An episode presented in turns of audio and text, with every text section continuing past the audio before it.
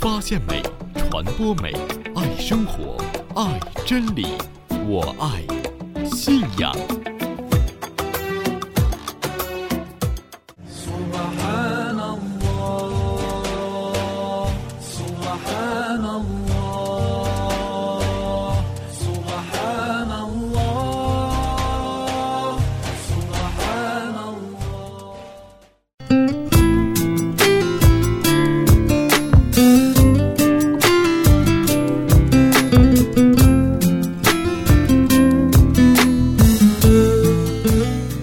阿斯拉马雷库，愿安拉将平安降于你们。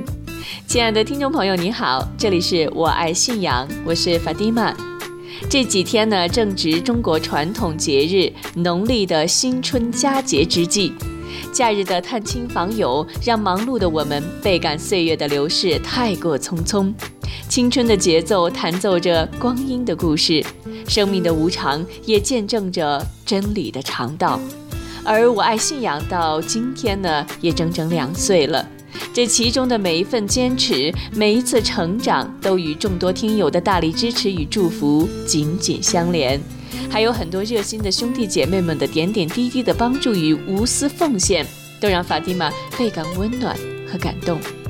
这一路走来，原来我不曾孤单。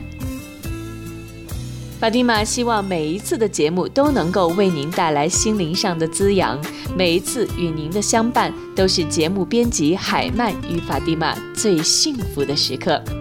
我们来了解一下今天的节目内容。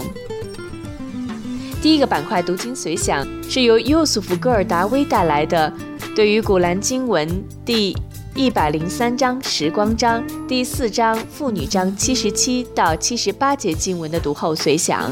珍惜时间，翻译穆雍胜。第二个板块是信仰之美，由江山带来的新旅。第三个板块文艺小站，我们一同来分享南非穆斯林歌手 Zambika 的 Wedding Song 婚礼曲。好了，今天的节目跟法蒂玛一起来分享吧。听众朋友，我们一同来分享今天的第一个板块“读经随想”，是由尤素夫·戈尔达威带来的对于《古兰经》第一百零三章时光章以及第四章妇女章七十七到七十八节经文的读后随想，由穆雍胜翻译。我们先来聆听经文的启示内容。第一百零三章时光章。以时光蒙视，一切人却是在亏折之中；为信道而且行善，并以真理相劝，以坚忍相勉的人，则不然。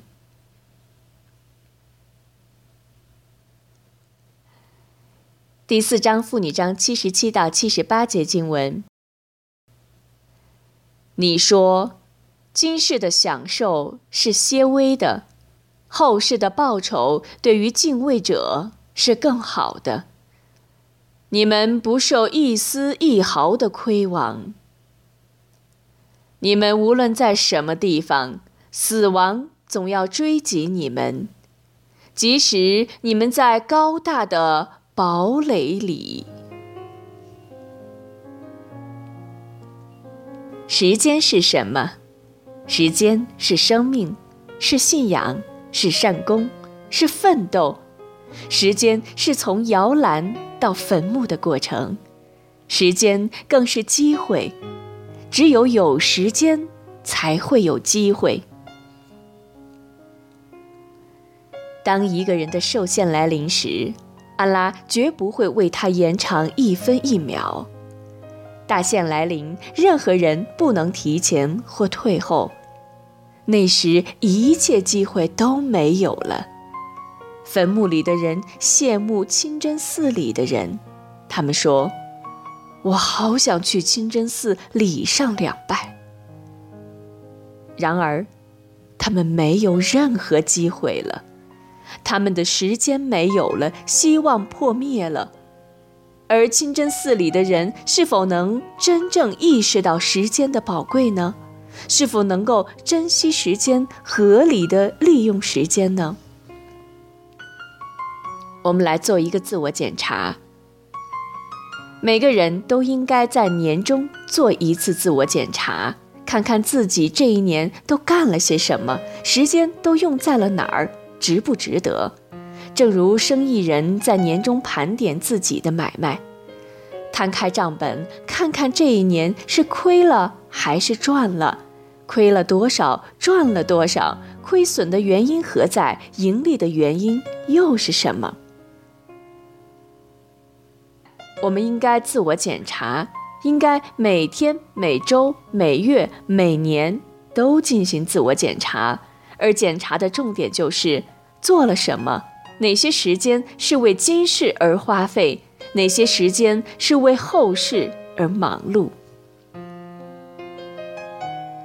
有些人每年都要庆祝自己的生日，并且大操大办，以此来记忆时间。其实这样的方式并不妥当，最好的方式应该是自我检查，看看自己这一年都干了些什么。是否怠慢了安拉的命令？是否疏忽了自己的主命义务？疏忽了人们的权利？如果发现自己的不足，就应该反省，应该改进悔过。但事实上，大多数人并没有这样做。为什么没有这样做呢？究其原因，通常是困足于眼前的境遇，或生活富足、安逸享乐。或为谋生计疲于奔命，或遭受挫折痛苦迷茫，或事业有成沾沾自喜。人们往往沉浸于自己当下的境遇中，无暇自我检查，或者不愿自我检查。然而，这种自我检查却是至关重要的。它不仅能帮助我们在今世获得幸福，更能够帮助我们在后世获得巨大的财富。有人说，时间就是金钱。那么，请问，金子是什么？银子是什么？财产和珠宝又是何物？这一切皆为物质。而时间的价值不能用这些物质来衡量，时间远远高于这些东西，因为时间就是生命。人们啊，你的生命是什么？生命就是你从摇篮到坟墓所经历的时间，这个时间就是你的生命。如果你浪费了时间，就如同浪费了生命。有人说：“你们来吧，我们一起玩玩。”这等人就是在玩耍他们的时间，却浑然不知，时间就这样悄然的流逝，如同自杀一般。浪费时间是最大的罪过。每个时间都有其责任。时间具有重大的价值。安拉在古兰经中曾以时间盟誓，曾以黎明、上午、光阴、夜晚、白昼来盟誓。这说明什么？安拉为什么要用时间来盟誓？这足以说明时间的重要性和紧迫性。直到我们从中悟出一些道理，然后抓紧时间努力行善。伟大的安拉按照时间而分配了各项主命功课，以便我们意识到这些时间的重要性。因为在这个时间段，你就应该完成安拉的主命。譬如，当东方破晓之时，宣礼员大声呼喊：“安拉至大，安拉至大！”快来礼拜，快来成功！礼拜强过睡觉，它让我们感觉到新的一天的价值。这一切说明了每个时间皆有责任与义务，每个人均要认真履行，不得怠慢。光阴似箭，岁月如梭。当新的一天降临之时，你离坟墓就近了一步，同样也离生命远了一步。你的出生意味着你得死亡，这点儿毫不夸张。汝等为死而来，为倒塌而重建，汝等全归于土。你度过一天，你的生命就减少一天。伊玛目哈桑巴士拉曾说：“阿丹的子孙啊，你就是被集合起来的日子，你过一天就少一天。夜晚与白昼为你而运行，而你应当利用夜晚与白昼的时间，不要把夜晚的工作推迟到白天，不要把白天的工作推迟到夜晚。”也不要把今天的工作推延到明天。为什么不让人拖延？因为你不知道你的生命何时终结，你不知道下一刻你是否还能工作，你能否保证你的生命？谁能给你写一个保证书，保证你出去后能平安归来？谁能给你保证？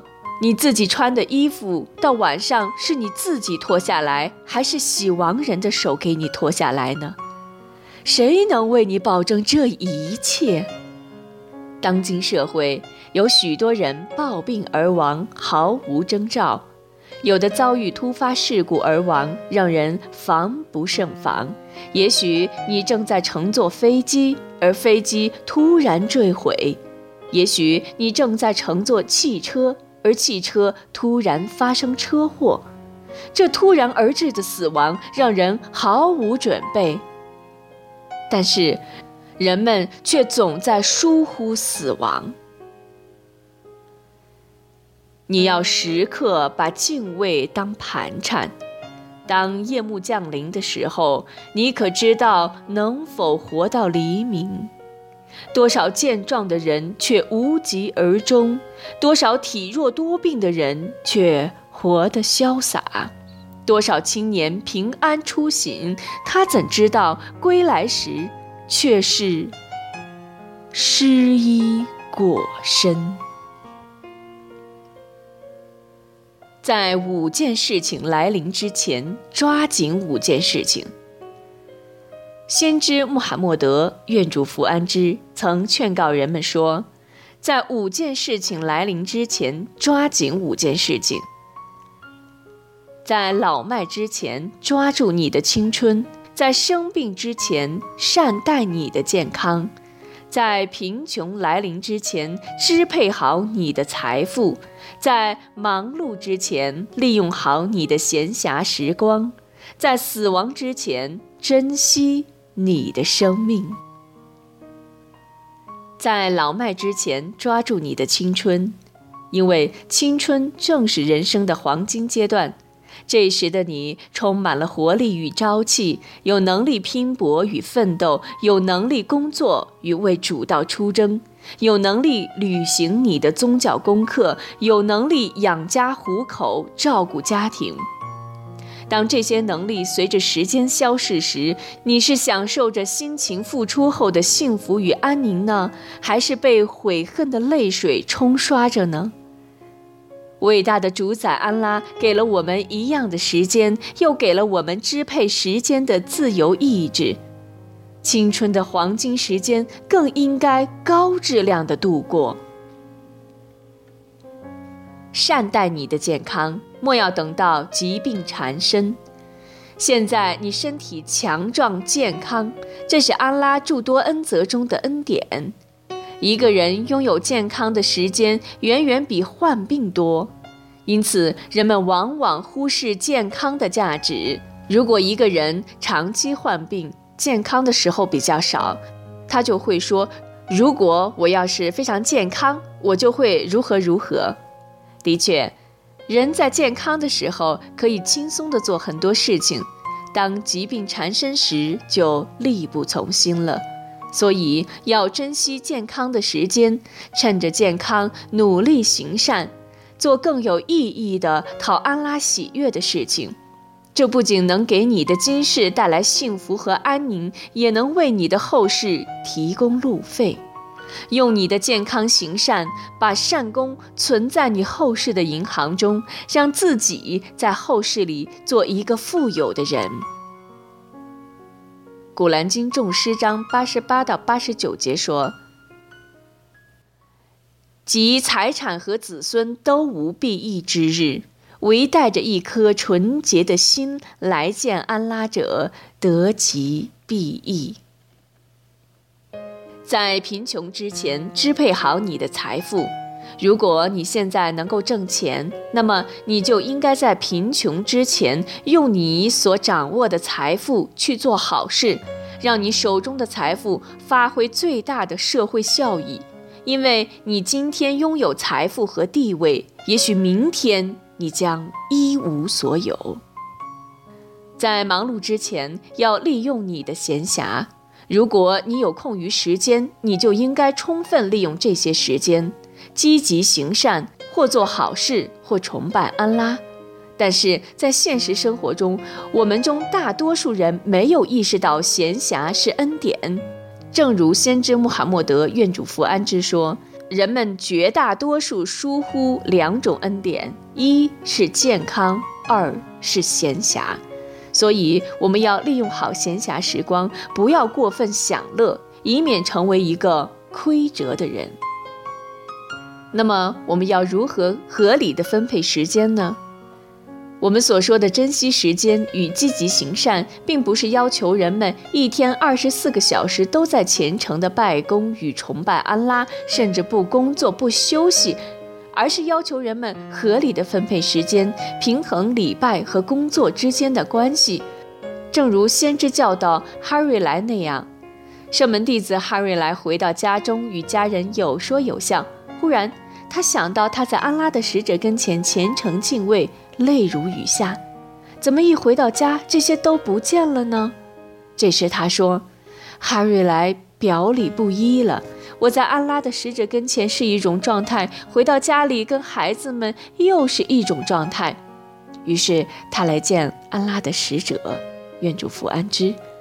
他说：“安拉的使者啊，我在你的面前。”你给我讲到火狱和天堂，就好像我亲眼所见的那样。当我们离开你的时候，我与妻子儿女嬉戏玩闹，然后我就忘记了许多。这时，先知穆罕默德愿主福安之说：“以掌管我生命的主发誓，如果你们因为想起我给你们讲的而痛哭流涕的话，那么天仙一定会与你们握手。”哪怕你们在睡觉或是在走路，但是哈瑞莱啊，一个小时与一个小时啊，圣训当中提到的一个小时与一个小时，是指合理分配你的时间。一个小时用于你的妻室儿女，还有你的工作、营生、学习等等；另一个小时用于安拉。但问题是，许多人把二十三个小时都分配给了自己，为安拉不到一个小时。况且，有的人为安拉这一个小时还缺乏虔诚和敬畏，这会亏着自己的。我们应该在两者之间找到一个平衡点，合理分配时间。只要在合理的范围之内，任何的休闲或游戏都是没有问题的，都是允许的。我们应该合理的分配时间，区分哪些是主要的，哪些是次要的，哪些是主命，哪些是非主命，哪些是允许的，哪些又是不允许的。一年的十二个月。每月中的三十天，每天中的二十四小时，每小时中的六十分钟，每分钟的六十秒，这分分秒秒、时时刻刻，在审判日，安拉都要询问你是如何度过的。这分分秒秒、时时刻刻，安拉都与你们在一起，而你和谁在一起？我们应当以真诚的态度迎接新的一年。祈求安拉引领我们，让我们珍惜时间，让我们的时间更有价值，让我们的今天强于昨天，让我们的明天强于今天。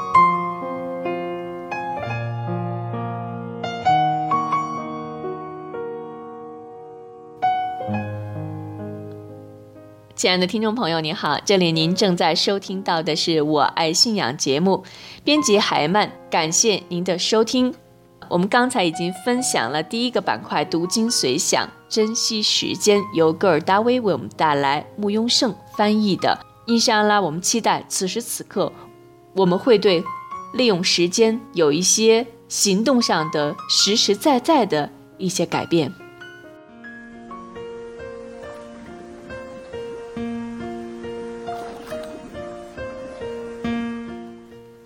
好，现在我们来分享第二个板块“信仰之美”，是由江山为我们带来的新旅。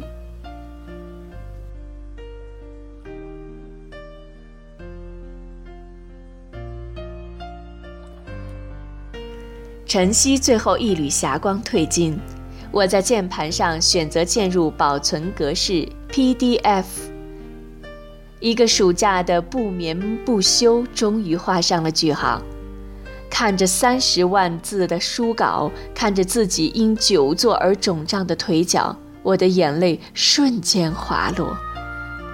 我来到露台，面向西，任眼泪像决堤的河流奔涌，心里千万次的感赞安拉给了我力量，让我与坚韧同行，让我有了克服困难的勇气。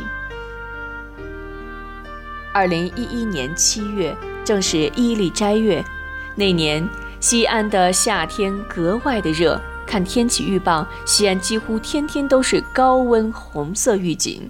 外面的空气像着了火，热浪包裹着建筑，炙烤着大地。空气中一点风都没有。植被中除了大树，几乎所有的植物都焦枯的蜷缩着头，弯下了腰。大街上的行人少了很多。在这样的高温天气里。迎来了我们伟大的斋月，我与丈夫每天把守斋戒，虽然焦渴难耐，但是因为心中那份坚贞的信仰，我们坚持完美功课。就在这个斋月里，每天除了封斋，我的其余的时间都用来写作。早晨三点半左右起床，晚上十一点左右睡觉。中午休息一个多小时，每天工作十七八个小时左右，只因为出版商要的很急，九月份要出版，我必须在八月中旬交稿，只有一个月多点的时间，如果不加班加点，根本完成不了。现在回过头来看那段写作历程，我不知道自己是怎么熬过来的。那时腿肿得像柱子，眼睛因为长时间看着屏幕出现眩斑现象，眼前晃得很厉害，让我非常心烦。颈椎和腰椎疼痛的让我无法坐立，无法平躺。老公心疼我，每天给我按摩。那时如果没有老公的疼爱和关心，我想我是坚持不下来的。在没日没夜的奋斗了一个多月后，时间也到了八月中旬，写作终于尘埃落定，稿子交了出去。我只想好好休息，好好睡觉。可是小学毕业的女儿不乐意了，不停地嚷着要出去旅游。孩子很懂事，知道我忙，就一直等我能够早点结束写作，带她出去。我自然不想出去，原因有两个，一个是我要圆满封斋的功课，另外一个是我确实累坏了，需要休息。老公告诉我，旅游也是一种休息。我们开车去九寨沟，一路慢慢开，慢慢欣赏风景，累了就地休息。看着这对眼巴巴期待的父女，我还能说什么呢？再累也要坚持。行动计划制定好了，目标九寨沟。第二天动身。这次旅行对我触动最深的，不是九寨沟美轮美奂的景色，而是汶川沧桑的地震遗迹。那种震撼与恐惧，直到今天，我一想起它，都会毛骨悚然。映秀就像地球的一块伤疤，越是走近，越是剥离，疼得让人无法呼吸。失去的是鲜活的生命，留下的是残缺的记忆。这个小镇的每寸土地上都记载着一个沉重的往事。走进映秀，灵魂的顿悟，寓于映秀的灾难才真正的开始。城市，我们不想多逗留，不想在钢筋水泥的丛林里重复穿梭，厌倦了城市的繁华，只想在大自然中舒畅，在历史古迹中徜徉。但我们的车还没有到都江堰，水箱就出问题了，我心里被一团乌云笼罩，担心这次的出行是不是恼怒了真主，因为我们没有恪守功课，在斋月里乱跑。这话我一直没敢对老公说，只是在心里无数次的祈祷真主相助。老公对这件事似乎比我淡然得多，他总是说：“不是什么大问题，大不了不开空调，咱们慢慢走就对了。有修车的地方咱们就修车，没修车的地方咱们就给车降温，总会有办法的。”就在他这种安慰中，我们跌跌撞撞来到了汶川。映秀是汶川的一个小镇，进入映秀时要过一个隧道收费站，就在隧道口有一座新建的桥梁，据说旧桥在地震时坍塌了，这是新建的，来往的车辆都要在这里停一停，看看这里的地震遗迹。桥下是碧绿的湖水和葱郁的小岛，两边是高大青翠的山，很有点千岛湖的感觉。这迷人的景色使得路人纷纷拍照留念，在桥上流连忘返。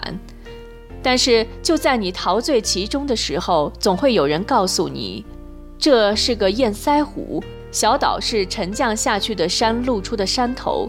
地震前，这里是居民区和大片的庄稼地。地震发生的时候，由于地壳运动，山体移动，现在所看到的这些山原来并不在这个位置，而本来在此位置上的山都移动到众小岛现在所在的位置去了，并且沉降了下去。现在的这湖碧水是流经此处的一条河流，由于被移动后的山脉所挡，所以不能流出，因而形成了一个巨大的堰塞湖。可怜当时的居民，不是被移动的山卷入了滚滚翻腾的岩浆下，就是被突然而来的滔滔洪水所吞没，永远的长眠于湖底。当我听到这些故事的时候，我的身体一阵阵的发冷，微微在抖，喉咙里被什么东西卡住了一样，咽不下去，眼泪却不自觉地溢满了眼眶。我无法想象那个时刻人们经历怎样的恐惧，怎样的绝望。但是就在此时此刻，我眼前浮现的、耳朵里听到的、心里所感受到的，就像那场灾难的重现，一幕一幕。那种翻天覆地的恐惧，那种血肉横飞的惨烈，那种无法挣脱的绝望，久久的无法挥去，让我无法释怀。此刻，我只想说：人类啊，再不要妄自尊大了。在真主创造的自然面前，你是何其的渺小！大地的稍稍移动，就是翻天覆地的灾难。任你是天王老子，还是平民百姓，谁能躲得过此劫？我站在桥上，向远处望去，心里默默的为死去的人们祈祷。仁慈的安拉，请你原谅所有死者的过错，给他们后世的乐园吧。我也为所有我的亲人、朋友、老师、学生，还有我自己祈祷。仁慈的安拉，请你相助我们，远离灾难的侵扰，远离恐惧的侵扰，让我们懂得恪守，懂得谨遵，懂得知足。懂得感恩。映秀镇不大，地形狭长，两山夹道，所以地震发生时，这里是重灾区。我们走过映秀的时候，很多路段都有堵塞，原因是地震造成的山体滑坡，在三年后还是不停地滚落着大石头，山体像被梳子梳过似的，有着一道道清晰的发际线。这是因为茂密的森林被滑坡摧毁了植被，暴露了山脊的缘故。山看起来是那么苍老而脆弱。山下到处是堆积的石头，很多巨大的石头都用油漆喷上了“地震遗迹”的字样。可以想象，几十吨的大石头突然滚落的时候，多少鲜活的生命就在一瞬间灰飞烟灭。这每一块石头是沾满了鲜血的刽子手。这样的地震遗迹在映秀随处可见。不仅在这些滑落的巨石上可见，也许是在一处断桥，也许是一栋坍塌的楼宇，也许，也许是一条扭曲了的公路。总之，在很多地方都可以看到这些地震遗迹，提醒着过往的人们这里曾经发生的一切。映秀的一路，我们一家。都沉默无语，各自的心情复杂，车也不停地开锅，心里的郁闷就像路边滚落的石头，越积越多。但是真主的相助如影随形，每当我们的车必须停下来降温或者找修车点的时候，总是那么巧合的。会出现给我们解围的人。记者到了汶川的时候，因为交通没有完全恢复好，路上的公交车很少，当地人出行主要是靠摩托车和拦外地旅游的私家车。虽然我们的车况不是很好，但是再坐一个人不成什么问题。所以看着有人拦车，我们也捎人一段。这要是在西安，万万是不可能的。不是因为我们小气，而是考虑到安全问题。但是到了这里，我们也不知道为什么就完全没有这些顾虑，觉得一切都是理所当然。我们的这种理所当然也获得了理所当然的回报。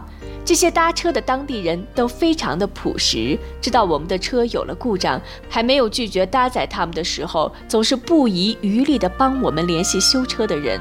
或者帮我们找能给车降温的加水点。有了他们的帮助，我们离目的地越来越近了。再一次被感动，再一次被启迪。安拉不会让任何一个身处逆境的人绝望，不会让善良没有回报。我们克服一路的坎坷与不顺，都是因为有这些热心人的无私帮助。感赞万能的安拉，是您派他们。为我们化解了烦恼。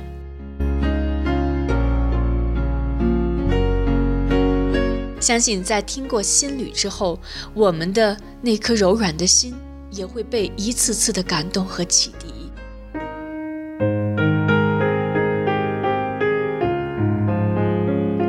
亲爱的听众朋友，文艺小站又跟您见面了，这是我爱信仰的第三个板块。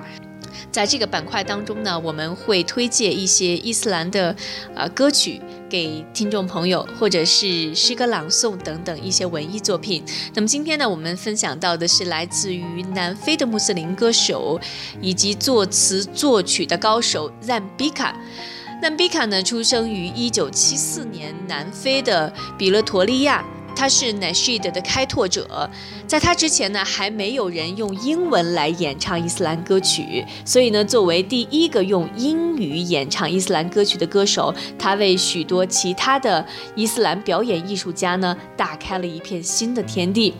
而赞比卡的歌曲呢，大多数都是自创的。他的目的也是为了传达一个可以使人释然的理念，也就是生活当中总是充满了希望，而求助于安拉，则是解答我们每天生活中的疑问与困惑的核心。他的歌呢，反映了他的不同的人生阶段，使他认识到时时刻刻不要忘记安拉存在的必然。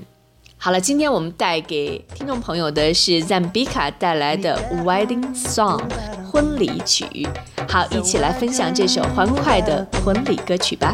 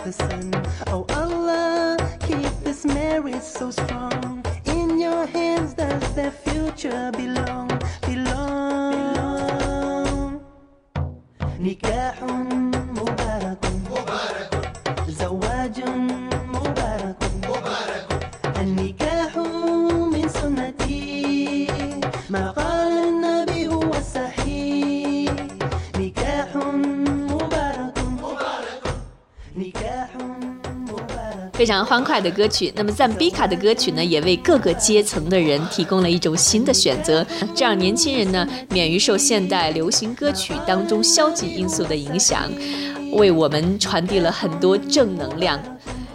好了，亲爱的听众朋友，那么今天的我爱信仰到此就接近尾声了。那么法蒂玛也感谢各位听众朋友一路走来的支持，希望在新的一年当中呢，我们还能够彼此陪伴，来继续进行我们的信仰旅程。那么，亲爱的听众朋友，您可以在微信平台“我爱信仰”、新浪微博“我爱信仰有声传媒”以及我们的官方网站三 w 点 i love 一曼点 com 当中来收听我们的节目。同时呢，如果您有高质量的文学作品，也可以推荐给我们，或者呢，您对我们的节目有什么任何的意见建议，都可以发邮件给我们。我们的邮箱地址是五二信仰的汉语拼音 at 新浪 .com。好了，听众朋友，我们下次再会吧，inshallah。